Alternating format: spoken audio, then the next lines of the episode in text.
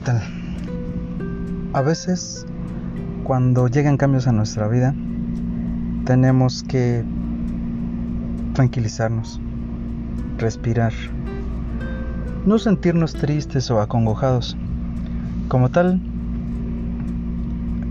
decía alguien por ahí, los cambios son buenos, los cambios duelen, pero al final de los tiempos los cambios te hacen madurar, te hacen crecer. En esta mañana, en esta mañana, en el Estado de México, siendo pues prácticamente estando en la capital del Estado de México, les invito a reflexionar. Un cambio llega en su momento. No lo puedes acelerar, no lo puedes detener. Los tiempos son perfectos. Decía la abuela, las cosas pasan por algo. Siempre hay que tener el corazón y la mente abierta. Respirar. Inhalar. Exhalar.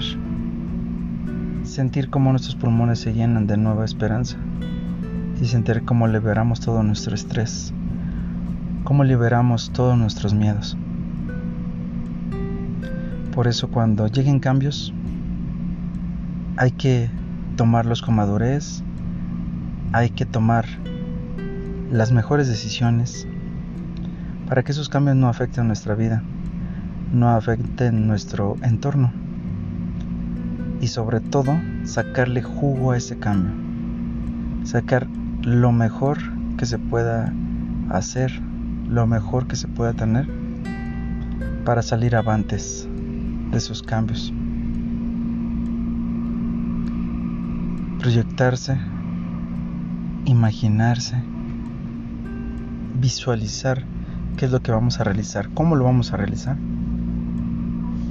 para que no nos genere mayores problemas a nivel personal, a nivel familiar, a nivel social. Cuando a veces comento que existe en la vida del hombre una etapa llamada la adolescencia. Le pusieron así porque en ese momento es en la juventud primaria. A los chicos, chicas, todo les duele. Todo les lastima. No les puedes decir ni mi alma porque también les lastima. De ahí el nombre de adolescencia, porque adolece.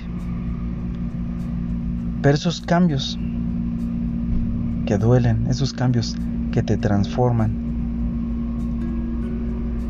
que te hacen maduro físicamente, aunque psicológicamente no. Esos cambios tienen que llegar en algunos casos más tarde, en algunos casos llegan de súbito a temprana edad.